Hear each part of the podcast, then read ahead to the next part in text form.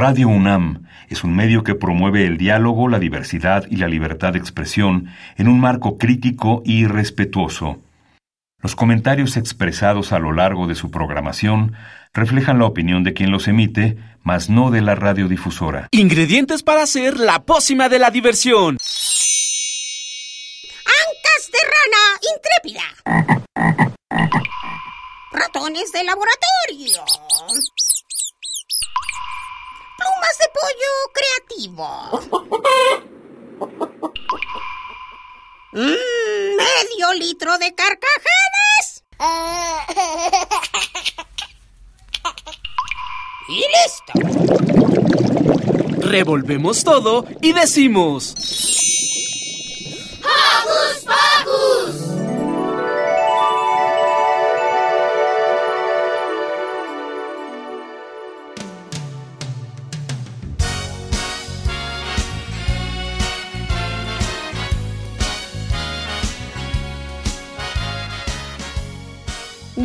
Bienvenidos, queridos escuchas, a una vez más a Hocus Pocus.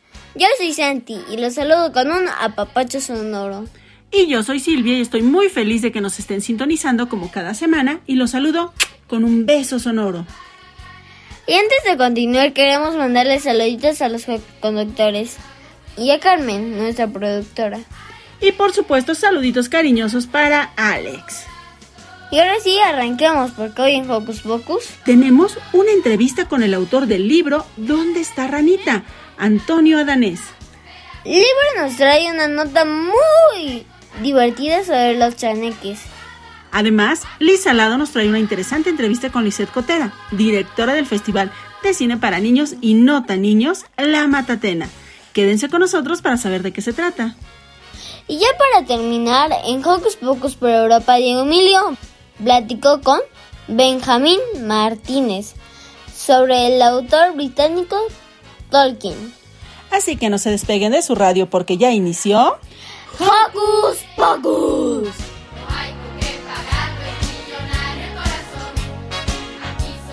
Recuerda que nos gusta saber de ti. Síguenos a través de nuestras redes sociales.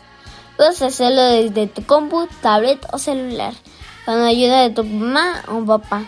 Facebookea con nosotros, búscanos como Hocus Pocus Unam.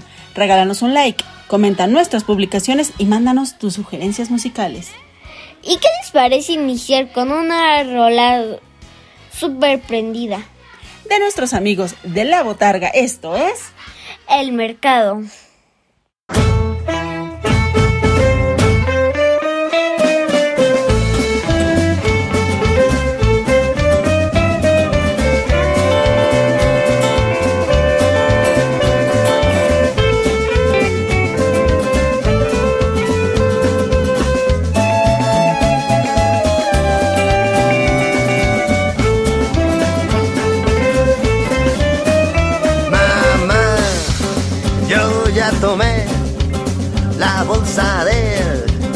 Mandado que es martes de mercado y tenemos muchas cosas que comprar. Uh, uh, yeah, se me queman ya las habas, mi piñata,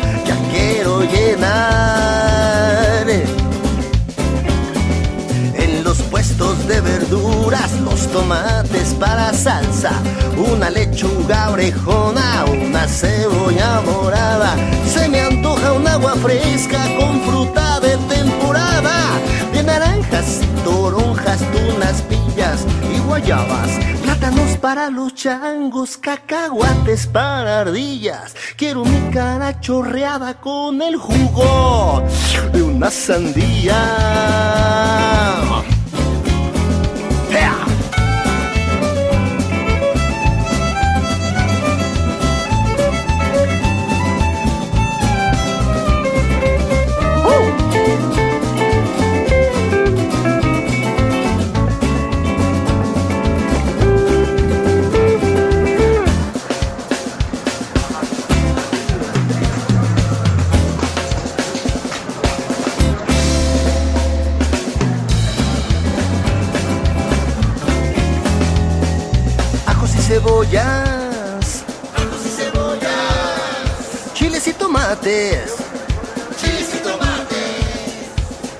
Cebolla, chiles y tomates. Ajos y cebolla, chiles y tomates. Pollo y longaniza. Pollo y longaniza. Pollo y longaniza. Pollo y longaniza. Ajos y cebolla, chiles y tomates. Pollo y longaniza. Ajos y cebolla, chiles y tomates. Pollo y longaniza. Tierra para las plantas. Tierra para las plantas. Tierra para las plantas. Ajos y cebolla, chiles y tomates, pollo y longaniza, tierra para las plantas. Ajos y cebolla, chiles y tomates, pollo y longaniza, tierra para las plantas. Ajos y cebollas, chiles y tomates, longaniza, pollo, planta palo, tierra, to, longaniza, pollo, ajos, este, lechugas, cebolla. En el puesto de Don Sebas los muslos siempre están frescos y enfrente hay una vitrina con carne de res y puerco. La longaniza colgada con su escolta de tocinos y en los pasillos vendiendo el de los ajos y cerillos. Llevo un mundo de colores y sabores a mi casa, pero se nos olvidó comprar los dulces de la piñata. ¿Quiere guayaba, manzanas? ¿Quiere piñas? Sandía.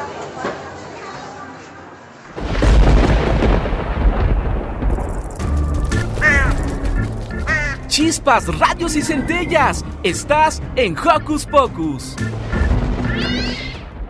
La lectura tiene varios beneficios.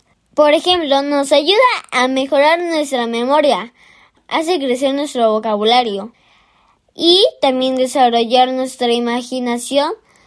Por eso hoy les traemos esta recomendación literaria. Paren la oreja.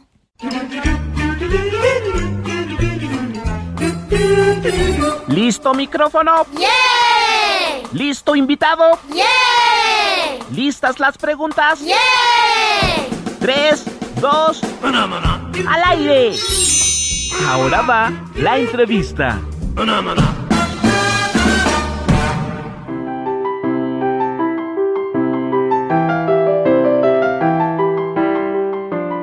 Coco Escuchas, ¿cómo están? Yo aquí estoy súper feliz porque hoy nos acompaña Antonio Adanés. Él es un maestro de un colegio público de educación infantil y primaria en Madrid, España. Y Antonio, entre otras cosas, entre todas las cosas buenas que hace, escribe también libros para niños. Y hoy justamente vamos a platicar de uno de esos libros. Bienvenido, Antonio, ¿cómo estás? Buenas tardes, pues encantado de estar con vosotros, encantado de estar hablando con México y de, y de todos los, los niños y papás y gente que nos escucha allí en México. Exacto. Antonio, tú nos traes una propuesta, bueno, que, que a mí me encantó la, la idea. ¿Dónde está Ranita? Los Joco Escuchas son muy afectos a la lectura, les gusta mucho leer, pero ¿por qué deben de leer ¿Dónde está Ranita? Cuéntanos. Bueno, Ranita se encuentra, como todos los días, se encuentra en el bosque. Y el bosque está muy animado. El bosque tiene muchos animalitos, tiene, bueno, sus compañeros del bosque, las hormigas, las mariposas, eh, las chicharras, muchos animalitos. Yo no sé, en México serían otros animalitos, pero aquí son esos. Son los animalitos de, del bosque que se encuentra en, en el Mediterráneo. Pero Ranita se siente, no se siente muy bien. Se siente bien habitualmente, pero un día llega al bosque y, y no se siente tan bien. Entonces ha, pasado algo en su interior. Entonces el libro este, el cuentecito este, ¿Dónde está Ranita? Lo que nos ayuda precisamente es a mirar en nuestro interior, ver qué es lo que pasa, nos ayuda a ver que no hay que compararse con los demás, porque cada uno tiene unas cualidades y ayuda sobre todo a, a aumentar nuestra autoestima. La autoestima es el querernos a nosotros mismos tal como somos. Entonces, para eso está escrito Ranita. Está escrito para todas aquellas personas que en algún momento se han sentido un poquitín tristes, un poquitín menos, que no se sienten importantes. Y estoy seguro que todos cuando leamos el cuento de Ronita, nos vamos a identificar porque eso nos ha pasado absolutamente a todos. Todos nos hemos encontrado alguna vez que somos menos, que no somos suficientes, que no llegamos. Entonces, para eso está escrito Ranita, para que nos sintamos, digamos, eh, bien con cómo somos. Justamente tu trato diario de, de hace tiempo con todas estas niñas y niños en este colegio, ¿te ha hecho como percibir por qué causa llegamos a sentirnos así? Como bien dijiste, Antonio, todos alguna vez nos hemos sentido así, desde que somos joco escuchas así pequeñitos hasta que somos adultos y a lo mejor, como también, insisto, bien dijiste, un día estamos súper contentos y de repente nos da un bajón. ¿Tú has logrado identificar por qué de repente podemos sentirnos así? Bueno, yo en gran medida yo pienso que tiene que ver con, con, con los modelos sociales. Los modelos sociales tienden a la comparación.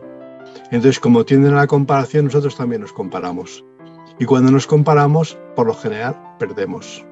Es cierto que hay ocasiones en las que nos comparamos y nos vemos bien, nos vemos mejor que otros. Pero al final, al final, rápidamente nos vamos a dar cuenta de que a poco que comparamos siempre va a haber gente que hace las cosas mejor que nosotros. Otros niños que van a ser más capaces, que van a ser más listos o más altos y es un motivo de pérdida siempre, de encontrarnos finalmente mal. Entonces por eso no es bueno nunca compararse. La única comparación que es válida es compararme conmigo mismo hace un tiempo. Es decir, oh, pues fíjate, em, he conseguido mejorar porque he hecho estas acciones. Y para ello una cosa que recomiendo a los niños y también a los adultos es hacer lo que se llama un bote de logros. ¿Un bote de logros en qué consiste? Consiste precisamente en que cojamos un botecito, muestro este, pero puede ser de cristal, de estos de conserva, que, de mermelada o de cualquier otro producto de supermercado, y pongamos aquí logros. Y al escribir logros, este va a ser nuestro bote de logros. Y cada vez que consigamos una cosa, lo ponemos en un papelito, un papelito pequeño de este tamaño aproximadamente, de este tamaño aproximadamente, y ponemos aquí el logro que hemos conseguido. Hoy he sido capaz de... y lo pones. Y lo guardas aquí en este papelito, lo doblas, lo guardas en este botecito. Y si algún día te encuentras un poco triste como ranita, si te encuentras un poco deprimido, si te encuentras un poco bajo de ánimo, miras el bote de logros y te darás cuenta de que has hecho muchas cosas y de que has avanzado muchísimo, sin compararte con nadie, solamente viéndote a ti mismo, viéndote todo lo que has aprendido y todo lo que has conseguido en el pasado. Vale para niños y vale también para, para adultos.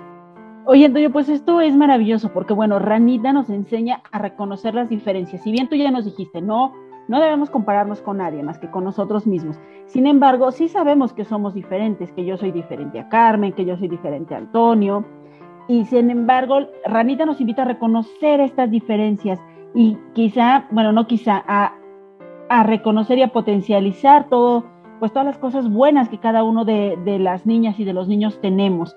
Bueno, cuando los niñas y los niños se lleguen a sentir tristes, decaídos, un poquito eh, deprimidos, pues Antonio ya nos dio un muy buen ejercicio que me parece a mí muy sano y, realmente espectacular.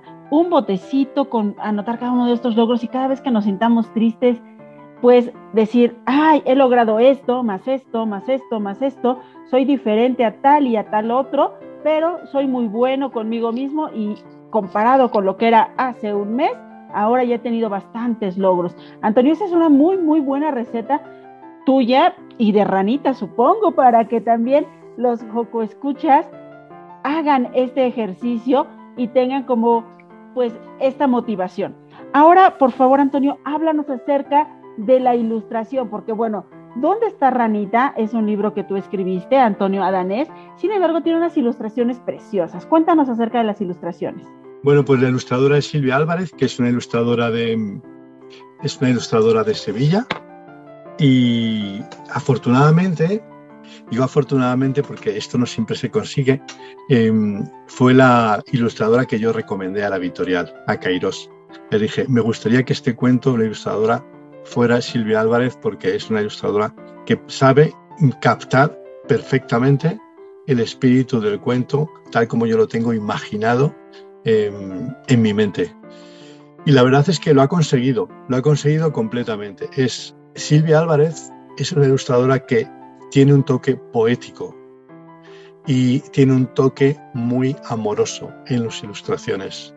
Y cada cuento es diferente y cada cuento requiere un ilustrador. Hay ilustradores, por ejemplo, que son humorísticos. Entonces, si el cuento es humorístico, pues cogeremos un ilustrador humorístico. En este caso es un cuento poético, un cuento que tiene que ver con las emociones y la verdad es que Silvia lo ha captado perfectamente, ha sido capaz de transmitir las imágenes que trae el cuento cuando estaba simplemente escrito, las ha traído perfectamente y estoy súper feliz de, que haya sido ella la ilustradora de, de Dónde está Ranita. Cuéntanos, tú escribes la historia y después, en este caso, por ejemplo, le dices a Silvia, yo quiero que esto lo ilustres de esta manera o quiero que esto sea así o cómo es el proceso de ilustración y esa relación entre el autor y, en este caso, la ilustradora? Bueno, em, es muy diferente de, de, un ilustrador y de un autor a otro. Hay autores em, que dan líneas muy directas respecto a cómo quiere ser la ilustración y hay otros que no. En mi caso, por ejemplo, dejo bastante libertad a la ilustradora para que trabaje como ella lo estime oportuno. Sin embargo, también es cierto que hacemos un intercambio de puntos de vista y damos algunas ideas o doy algunas ideas de cómo quiero que sean eh, determinadas ilustraciones. Y a veces, pues, mm, se te presentan unos bocetos, unos bocetos de, de cómo va a ir la distribución de texto y la distribución de ilustraciones, y ahí se pueden hacer cambios y se puede negociar. Y también en las ilustraciones finales, o sea, finalmente puedes decir, pues mira, yo quiero que esta ilustración se enfoque de esta determinada manera. Pero la verdad es que Silvia lo ha captado perfectamente y excepto una que hubo que hacer un pequeño cambio, en general está todo exactamente como, como lo puso ella, porque son, las ilustraciones son maravillosas. Cuéntanos cuál ha sido la recepción de los niños allá en España acerca de este cuento. Pues la verdad es que ha sido súper bien acogido porque es un cuento que habla al corazón de todos nosotros. Eh, es un cuento que emociona y emociona a los niños y emociona a los adultos. Y cuando se habla del corazón, la verdad es que no hay, no hay edades y por eso es un libro que, que llama y que apela a los sentimientos, apela a las experiencias, a las vivencias que, hemos sentido todos de niños y de adultos, porque la situación que plantea Ranita es universal.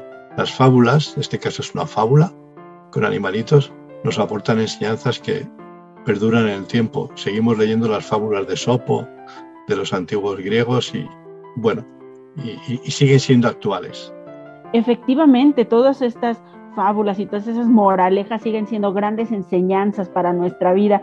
Y dónde está Ranita también nos deja una maravillosa moraleja ya corran, Joco Escuchas, corran a buscar dónde está Ranita de Antonio Adanés con ilustraciones de Silvia Álvarez, editada por Kairos. La van a encontrar en cualquiera de sus librerías favoritas. En caso de que todavía no quieran salir, pueden teclear en su computadora, en su dispositivo electrónico, dónde está Ranita de Antonio Adanés y también pueden pedirla que la lleven hasta la puerta de su casa y disfrutar de esta bella fábula con estas preciosas ilustraciones y quedarse con esa, esa enseñanza, esa moraleja. Pues Antonio Danés, muchísimas gracias por compartir tu talento, tu experiencia y tu cariño con todos los niños y en particular con los niños mexicanos. Muchas gracias. ¿Puedo terminar leyendo unas líneas de... Pero por favor, tú. Bueno, pues venga, vamos allá.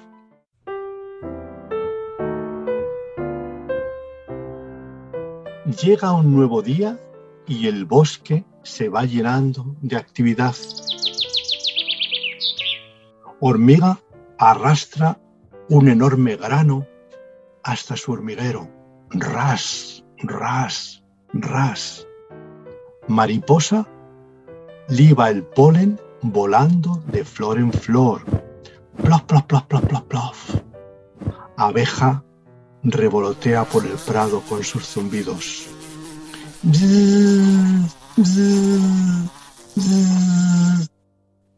Cigarra chirría desde un árbol. Chi, chi, chi. Carpintero picotea en un altísimo pino. Tac, tac, tac, tac, tac. Tac, tac, tac, tac, tac. Cuco canta mientras busca comida para sus polluelos. Cucu, cucu, cucu. Ranita croa cuando toma el sol en la orilla de la charca. Croac, croac, croac. Y al llegar la noche, todos estos animalitos se van a dormir. Y los nocturnos comienzan su canción. Búho alegra la noche con su canto. Uh, uh, uh. Murciélago vuela en zigzag escuchando todo con sus grandes orejas. Plaf, plaf, plaf, plaf, plaf. Luciérnaga llena la noche con su luz y su sonido. Free, free, free. A la mañana siguiente, de nuevo el bosque se llena de actividad. Hormiga arrastra, ras, ras, ras. Mariposa vuela, plof, plof, plof, plof. Abeja revolotea. Cigarra chirría. Chi, chi, chi. Carpintero picotea. Tac, tac, tac, tac, tac. Cuco canta. Cucú, cucú, cucú. Y los animalitos del bosque se preguntan, ¿dónde está Ranita? No oímos su croar. Bueno, pues si queréis averiguar qué es lo que pasa con Ranita y por qué ha dejado de croar, ¿dónde está Ranita? Editorial Cairós, escrito por mí, Antonio Gánez, e ilustrado por Silvia Álvarez. Muchas gracias. Gracias a ti, Antonio. Te mandamos un abrazo muy cariñoso. Muchas gracias. Abrazos para todos.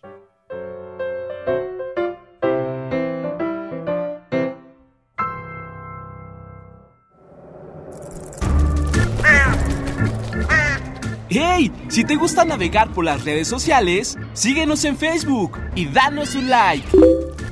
Encuéntranos como Hocus Pocus Unam.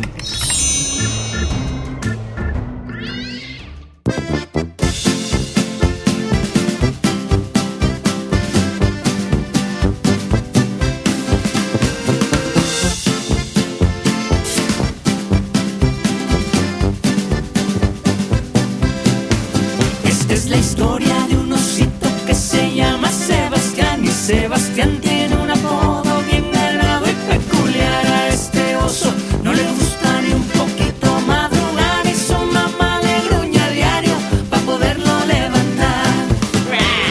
Osito ya no seas tan perezoso. Osito hazme caso, abre el ojo. Sebastián tan solo dice a su mamá. Grúñeme quedito y se vuelve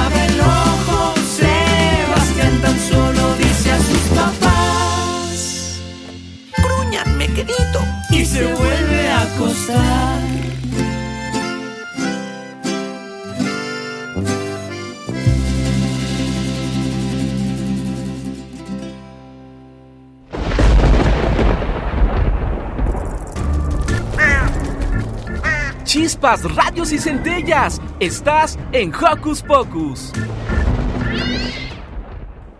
Joco, escucha. ¿Sabes que los bosques tienen sus propios guardianes? Sí, y estos son los chaneques. Escuchemos a Liber que nos habla más a detalle de ellos. ¿Qué les interesa a las niñas y niños de hoy? Su opinión es importante. Seguimos con la nota de la semana.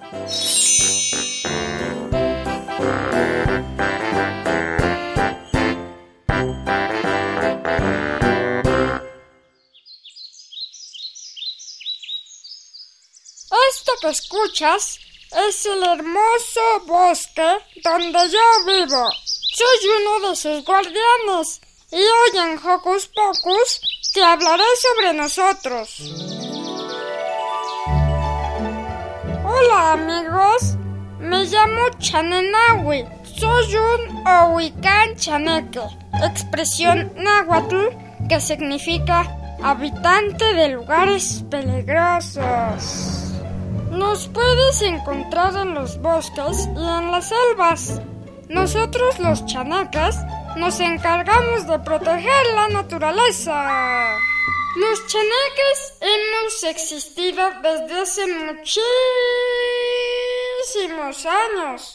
Como cuando tu trastara, trastara, trastara, trastara abuelo, o sea, el bisabuelo de tu bisabuelo, era bebé. Aunque fue en el siglo IX cuando escribieron sobre nosotros por primera vez. ¿Cómo somos? Ah, pues bajitos. No medimos más de un metro. Y a pesar de tener muchos, pero muchos años, nuestra cara y nuestra voz siguen siendo de niños y niñas.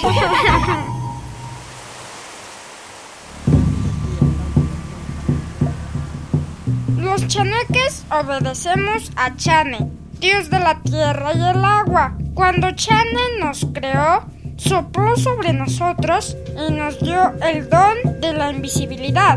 Por eso pueden escucharnos, pero rara vez vernos. Chane nos dio la encomienda de proteger los bosques, las milpas, las selvas y la naturaleza. Nos trajo a la vida, nos dividió en dos grupos. Nosotros los chaneques nos quedamos a proteger la naturaleza del centro del país y nuestros parientes los aluches se fueron a cuidar las selvas y bosques del sur. Como te platiqué antes, nosotros los chaneques poblamos la tierra desde antes que existiera el sol. Wow. Somos espíritus de la naturaleza y somos en esencia traviesos.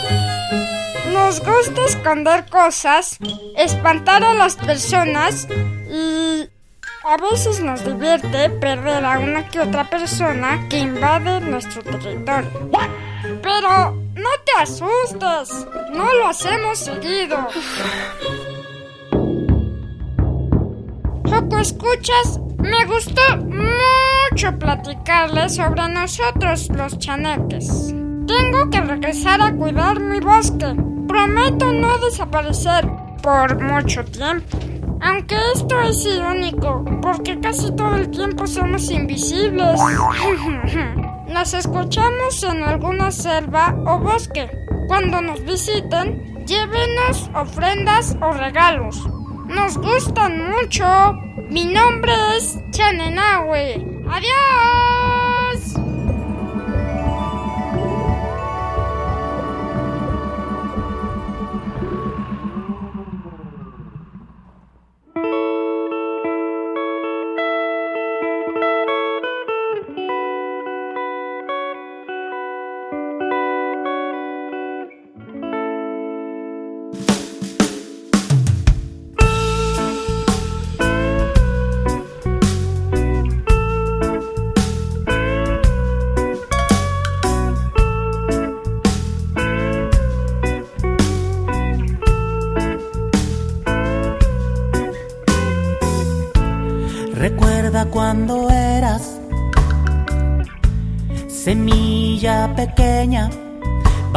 La tierra y no sabías nada de lo que te esperaba allá afuera. La lluvia que caía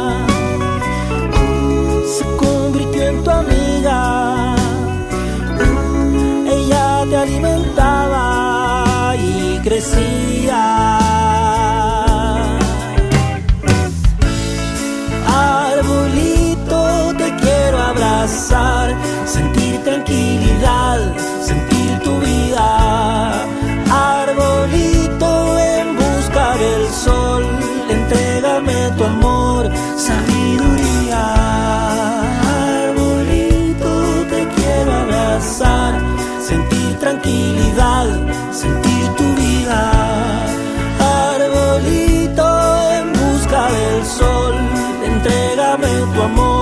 sabiduría.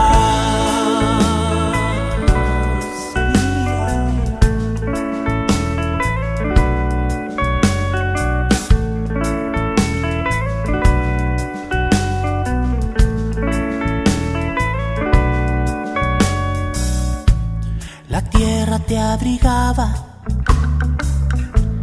pero algo te llamaba desde arriba.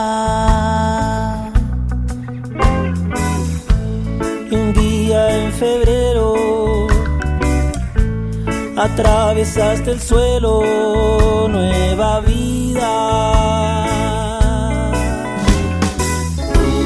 Mira qué maravilla el sol que arriba brilla. Ahora ya no eres una semilla.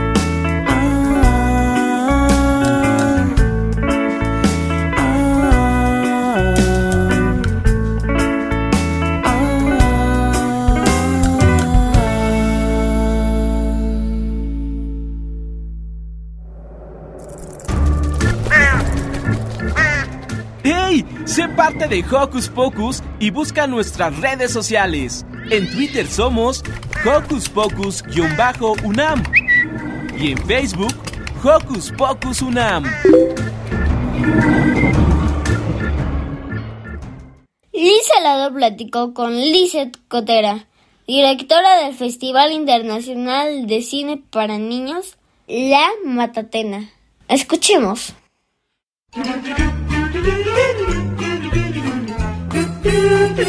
¿Listo micrófono? ¡Yay! ¿Listo invitado? ¡Yay! ¿Listas las preguntas? ¡Yay!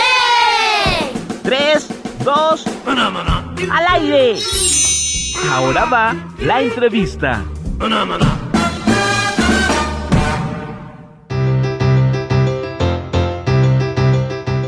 Hola Joco Escuchas. El día de hoy platicaremos con Lisette Cotera. Ella es fundadora y directora del Festival Internacional de Cine para Niños y No Tan Niños que organiza la Matatena Asociación de Cine para Niñas y Niños. Bienvenida. Sí, ¿qué tal? Un gusto estar aquí en Focus Pocus. Gracias por la entrevista. Lisette, cuéntanos por favor cuál es la importancia de este Festival Internacional de Cine para Niños y No Tan Niños. Pues mira, yo creo que lo más importante del festival es que va dirigido a la población infantil, a las niñas y niños de nuestro país. Es un espacio eh, que durante 26, 26 años va para 27 años ha impulsado la participación de niñas y niños y sobre todo les ha permitido poder eh, disfrutar de una opción cinematográfica que no fácilmente llega a nuestro país. Yo creo que el festival lo que ha otorgado a lo largo de estos 26 años es poder mostrarles las últimas producciones a las niñas y a los niños de lo que se está haciendo a nivel internacional. Y no solamente a nivel internacional, creo que lo que es también eh, muy lindo y que cada año se suman más materiales realizados por directores y directoras eh, mexicanas y eso pues también nos llena de mucho orgullo y se suman más producciones latinoamericanas que están interesados en hacer contenidos audiovisuales para la niñez. Festival es el espacio por excelencia donde las niñas y los niños pueden ver un cine de mucha calidad y es un espacio que respeta el derecho a estar informados, el derecho a la cultura, el derecho a impulsar su participación y también pues algo que el festival ha logrado a lo largo de estos 27 años es no solamente quedarnos en la parte de que los niños puedan ver un cine de calidad, sino que ellos también puedan trascender de ser unos espectadores pasivos a unos hacedores de sus propios cortometrajes. El festival La Matatena se ha esforzado por fomentar una cultura cinematográfica desde la temprana edad y yo creo que pues estos son el gran valor que tiene este espacio que con mucho empeño ahora sí que lo hemos cuidado todas y todos y que existe para beneficio de las niñas y niños en nuestro país. Y después de tener dos años muy complicados a raíz de una crisis sanitaria, ¿el cine cómo, cómo apoya a que los niños estén regresando a esta nueva normalidad o a, regresar a, a, ciertos hábitos justamente como la de ver cine, la de ir al cine? Yo creo que ahora con esta crisis sanitaria, obviamente pues todos tuvimos que estar dentro de nuestras casas. La consigna era quédate en tu casa y me parece que en esta pandemia pues las plataformas ganaron un espacio muy importante. Curiosamente no existe una plataforma que exhiba solamente cine para las niñas y los niños, pero lo que me parece que fue algo muy lindo fue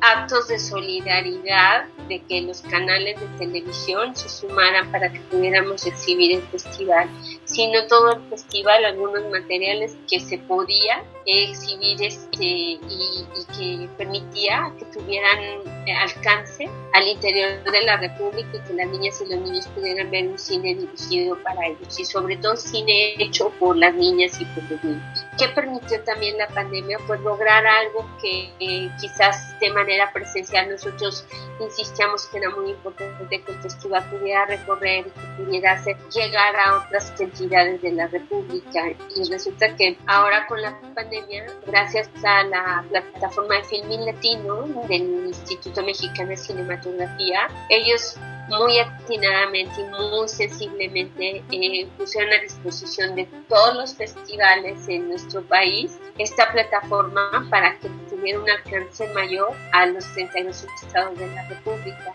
Y esto pues permite que más niñas y niños, eso fue yo creo que un gran avance, que muchas niñas y niños y sus papás pudieran tener acceso al a, al festival. Ahora, sí está padre, vamos a consumir estos contenidos a través de una plataforma, pero eso nunca va a suplir la gran experiencia que tiene el que tú estés sentado en una sala, en que la luz se apague, en que tú estés enfocado y que en la gran pantalla con un sonido maravilloso puedas sumergirte y descubrir otras historias, otros horizontes. Yo siempre eh, me repito, pero no me importa porque siento que el cine lo que hace es este, colocarte en una colina donde tú puedes extender tus brazos y dar una vuelta a 360 grados y darte cuenta de lo vasto que es el mundo. Y yo creo que el cine es un medio de comunicación que tiene, que transita en el territorio de las emociones y que en ese sentido tiene una fuerza enorme. Entonces el festival lo que hace es que las niñas y los niños se reencuentren con sus pares, que conozcan otras historias, que se den cuenta que hay cuestiones que son universales y que también el festival lo que hace es detonar su imaginación porque ellos tienen acceso a distintas técnicas de animación e historias maravillosas que están hechas con distintos materiales. Entonces, abre puertas y ventanas importantísimas que ayudan en el crecimiento de las niñas y de los niños. Yo siempre digo que el festival les otorga herramientas para la vida. ¿Por qué? Porque te permite transitar a otras, a otras historias. Qué bonito que los niños tengan esta oportunidad de ser agentes de cambio también a través del cine. Compártenos, por favor, cómo los niños están involucrados en esta edición, en la 27 edición del festival, eh, cómo está la convocatoria, cuáles son los formatos en los cuales eh, tanto adultos como, como la niñez pueden participar. Pues mira, es bien, está padrísimo porque, bueno, se acaba de abrir la convocatoria y la convocatoria es- va dedicada tanto para profesionales que hacen cine dirigido para las infancias, como para aquellas niñas y niños que han tenido la experiencia de generar sus propios cortometrajes. Así como existe en la Matatena, hay otras iniciativas en el interior de la República donde se han llevado a la tarea de introducir a las niñas y a los niños al mundo del cine y otorgarles herramientas, compartirles herramientas, donde ellos pueden ser los hacedores de sus propios cortometrajes. El festival tiene cuatro categorías de cine hecho por profesionales, que son largometrajes de ficción y animación, cortos de animación, cortos de ficción y documentales. Y tenemos una categoría que es cine hecho por niñas y niños. Esta convocatoria lo que hace es que convoca tanto a los profesionales como a aquellas niñas y niños que tienen sus cortitos, que han realizado sus historias, sus propias historias, y que de pronto es muy bonito también que las niñas y los niños, así como ven cine hecho por profesionales, pues también puedan ver lo que sus padres realizan. Tenemos muchos años en esta convocatoria y en esta propuesta de impulsar la participación de niñas y niños, yo creo que es muy valiosa esta categoría. Esta no está en competencia, pero algo que también es como muy lindo que yo quisiera comentar es que existe un jurado infantil que se lleva la tarea de ver todos los materiales y ellos tienen que dar, otorgar un premio a cada una de las categorías que se encuentran en competencia de los materiales que están realizados por los profesionales. Este jurado infantil, nosotros lo que hacemos es convocamos a un taller de apreciación cinematográfica que justo se va a llevar a cabo del 18 al 22 de abril en la semana de Pascua, que lo vamos a dar de manera virtual y ahí seleccionamos a las niñas y a los niños que van a participar como jurados. Ahora con la pandemia pues también se abre este gran rango de que las niñas y los niños de los distintos estados de la República puedan participar y que califican de manera virtual y que la verdad es que es una gran experiencia y que así lo hemos hecho las últimas dos ediciones del festival. Entonces la participación de ellos, que ellos así como tengan la posibilidad de ver todos estos materiales y que ellos discutan, elijan y decidan y den las razones por las cuales ellos consideran que esos materiales están en competencia, por qué tal largometraje es el ganador, por qué tal corto de ficción o de animación o tal documental es el ganador ante un gran mosaico y una gran diversidad de propuestas audiovisuales que se inscriben. Nosotros aproximadamente nos llegan de 300 a 400 materiales cinematográficos y de ahí tenemos que hacer toda una selección, toda una curaduría y a partir de ahí toda una programación que permita que podamos atender a los niños de la primera infancia, a los niños de los que tienen entre 8, 9 y 10 años, a los niños adolescentes que están entre los 11, 12, 13, 14 años. Entonces, sí es todo un trabajo que nos encanta, que lo hacemos con mucho cariño, lo disfrutan año con año. Este año el festival está programado del 9 al 14 de agosto. Regresa al verano y creo que es como muy afinado porque lo que permite es que días antes de que las niñas y los niños regresen a clases y que ahora sentimos que es más cercano esta parte presencial. Yo creo que el festival se quedará de manera híbrida. Hay que aprovechar eh, las grandes bondades que dan las plataformas, insisto, para que los niños del interior de la República se vean beneficiados, pero también es muy lindo que las niñas y los niños regresen a ver el cine en donde se tiene que en el cine. Lizeth, ¿y dónde vamos a poder ver ya la programación una vez que acabe la convocatoria y hagan toda esta curaduría de los, de los productos que van a estar recibiendo? Pues ahorita inicialmente tenemos, por lo regular, el, el festival se exhibe en la Cineteca Nacional, en una de las salas de la Cineteca Nacional, se va a exhibir en la Filmoteca de la UNAM, también siempre le dan un espacio en las salas tan lindas que están ahí en el Centro Cultural Universitario, en los faros. Los faros son espacios muy especiales que están en distintos, eh, en distintas latitudes de la Ciudad de, de, México y que permite que también niñas y niños se acerquen a funciones de cine gratuitas y de mucha calidad y que tengan la posibilidad de ver el festival. Y este año esperamos que el festival se pueda llevar a cabo en Chiapas, nuevamente en Quintana Roo, y que ojalá podamos llegar a Oaxaca. Yo creo que, que va a ser este, una experiencia muy bonita, que cada año podamos sumar a, a otros estados y que, y que la manera presencial alcance esta gran experiencia a otras niñas y niños. Te agradecemos mucho, Lisette, que hayas estado este sábado contándonos todo acerca del Festival Internacional de Cine para Niños y No Tan Niños. A ti, Lizzy, a Hocus Pocus y síganos en nuestras redes sociales que nos dará un gusto enorme eh, recibir los cortometrajes realizados por niñas y www.lamatatena.org y en Facebook nos pueden encontrar en la Asociación La Matatena y en Twitter e Instagram en La Matatena Síganos, pues la convocatoria va a estar abierta hasta el 29 de abril.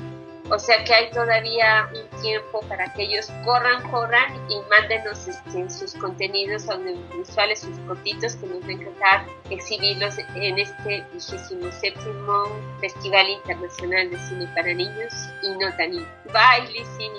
Yo soy Liz y recuerda que aquí en Hocus Pocus te queremos mucho.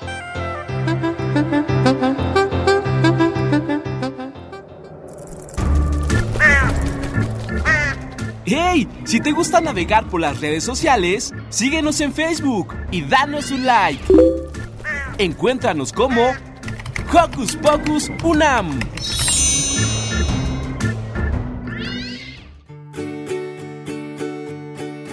Les voy a contar la historia de Norberto y Raquel. Ellos no eran tan amigos, pero se caían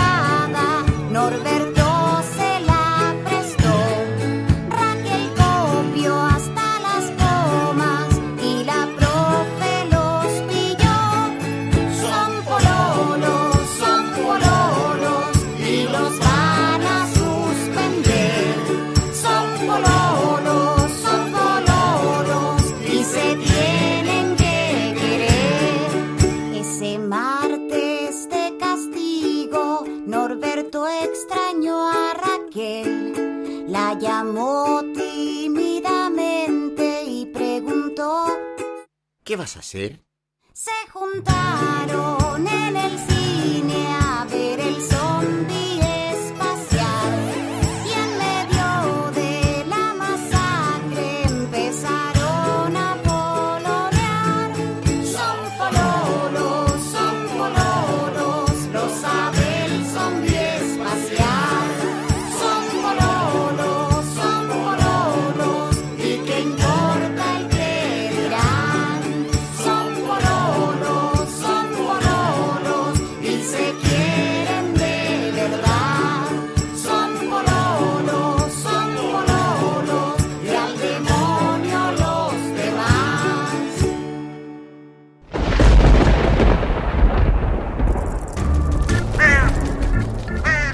chispas, radios y centellas. Estás en Hocus Pocus.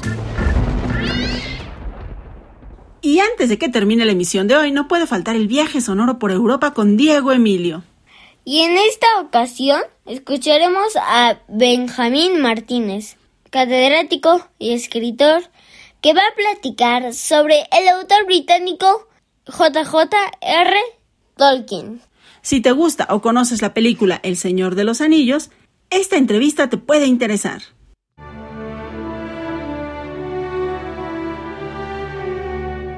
¿Qué tal amigos? Bienvenidos a otra emisión de Hocus Pocus por Europa. Esta vez nos acompaña nuestro amigo Benjamín Martínez, profesor de la FESA Catlán UNAM y del Colegio de Bachilleres. También es maestro en educación y autor de tres libros de contenido didáctico. Además, le gusta mucho escribir cuentos y es un lector apasionado a la literatura de fantasía, que nos platicará sobre un autor muy importante. Nos referimos a John Ronald Royal Tolkien. Benjamín, muchas gracias por aceptar la entrevista. ¿Nos puedes platicar sobre J.R.R. Tolkien? Pues mira, John Ronald Reuel Tolkien, mejor conocido como J.R.R. Tolkien, fue un escritor de origen sudafricano, cuando este país era una colonia de la Gran Bretaña. Aunque nació en Sudáfrica, sus papás fueron de origen inglés y desde los tres años se mudó a Inglaterra, donde creció. Tolkien aprendió anglosajón, que es una forma de inglés antiguo, y gracias a eso conoció muchas historias de aventuras escritas en esa lengua. Digamos que se volvió fan de poemas como Beowulf y Sir Gawain y El Caballero Verde, que narran las vivencias de esos héroes. Haz de cuenta que eran como los cómics, pero de épocas antiguas. Más tarde se dedicó al estudio de la lingüística y a la escritura de poesía y cuentos. Sus obras más famosas son El Hobbit y El Señor de los Anillos, libros que fueron adaptados al cine. Seguro has escuchado de ellas, o capaz que ya hasta las viste. Así es, Benjamín. Este autor es muy popular por los textos que nos platicas, además de que sus obras son muy ricas en fantasía, que nos gusta mucho a los niños, por cierto. ¿Cuáles son las manifestaciones culturales que le dan vida a las obras de Tolkien? Como te platicaba, a Tolkien le gustaban mucho las historias antiguas de aventuras, que los profes de español le llamamos narraciones épicas, y de ahí se inspiró para escribir sus propias historias. Dentro de las narraciones épicas que lo inspiraron se encuentran las historias mitológicas de la cultura anglosajona y en general de la cultura nórdica europea, pero también de la Biblia, ya que Tolkien era un apasionado religioso cristiano. De hecho, el Silmarillion, que es otro de los libros de Tolkien, empieza muy parecido al primer libro de la Biblia, que se llama Génesis, y muchos encuentran un parecido entre Odín, un dios nórdico, y Gandalf, el personaje más importante que aparece en El Hobbit y El Señor de los Anillos. Además de sus historias aparecen elfos, enanos, personajes que cambian de aspecto, y también seres malvados como orcos, dragones y otros demonios. Efectivamente, Benjamín. La mitología nórdica y los textos bíblicos son muy bien representados en las obras de Tolkien. ¿Cuál ha sido la influencia de las obras de Tolkien en el mundo de la literatura y la cultura popular? Uf, pues podría decirte que la gran mayoría de las historias de fantasía actuales han tenido como inspiración, en mayor o menor medida, en las narraciones de Tolkien. Y es que Tolkien puso el ejemplo para crear todo un mundo o universo fantasioso en donde se desarrollan sus historias. Es decir, cada cosa que pasa en las narraciones tiene una justificación que se explica en otras historias. De hecho, este autor le llamó legendarium al conjunto de sus obras y con ello quería decir que, aunque fueron inventadas por él, imita la forma en la que están narrados los mitos que distintas culturas han utilizado para explicar muchas de las cosas que experimentamos como seres humanos.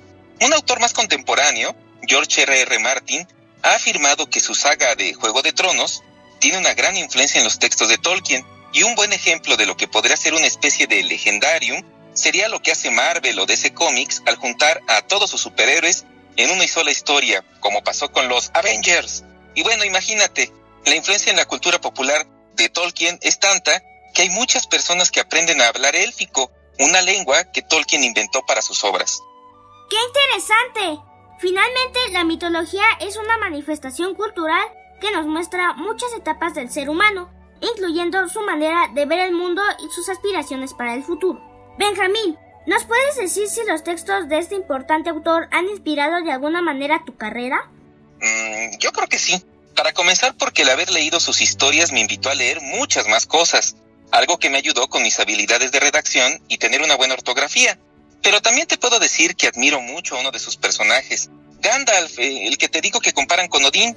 Este personaje es uno de los seres más sabios y poderosos que se encuentran en la Tierra Media, el lugar donde pasan las historias del Hobbit y el Señor de los Anillos, y sin embargo, es una persona humilde y que no busca imponer su poder. Además, Gandalf está consciente que todos podemos hacer cosas grandiosas, así que nunca debemos pensar que alguien es menos importante que otros. Como profesor intento ser así, humilde con mis alumnos, y siempre busco que ellos logren sacar lo mejor de sí mismos y hacer cosas grandiosas. Sí, es cierto. Todos tenemos la capacidad de hacer cosas grandiosas, sin dejar de ser humildes. Creo que la humildad y el talento son dos atributos de cualquier persona que sin duda la hacen un mejor ser humano. Muchas gracias por tu tiempo, Benjamín. Por último, ¿podrías enviar un saludo para Hocus Pocus? ¡Claro! Les mando un saludo a todos los radioescuchas de este genial programa, Hocus Pocus. Los invito a que lean las novelas de Tolkien y a que nunca dejen de imaginar. ¿Quién sabe? A lo mejor entre ustedes se encuentra el autor de la siguiente saga de fantasía que inspire a millones. Amigos, yo también los invito a leer mucho. Para Hocus Pocus, Diego Emilio.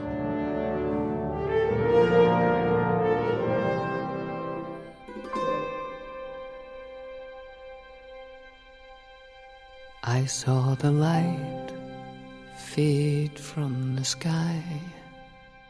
On the wind I heard a sigh.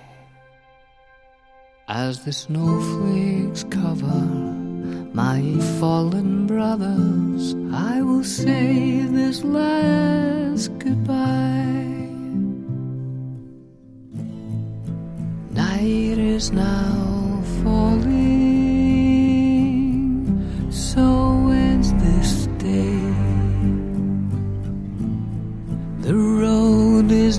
calling, and I must away over hill and under tree, through lands where Aquí por hoy hemos llegado al final del programa. Pero no olviden que los esperamos el siguiente sabadito. Mientras tanto, nosotros nos despedimos con un apapacho sonoro.